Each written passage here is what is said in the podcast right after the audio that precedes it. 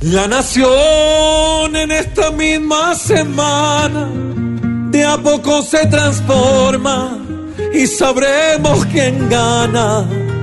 Su elección, cada quien la razona, no importa la persona, sino que a votar salga.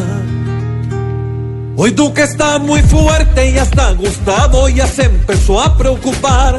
Casi que punta solo Iván comienza a alejarse. Más cuidado con Petro que no por ir atrás hoy así va a quedar. Ella ha dado razones que está para cosas grandes. No hay nada fijo, no hay nada fijo. Porque aunque Duque a Petro le lleve puntos, no hay nada dicho. Ya falta poquito, Para poder darnos cuenta que nos va a guiar en este camino. No hay nada escrito, todos decidimos quién gana el domingo.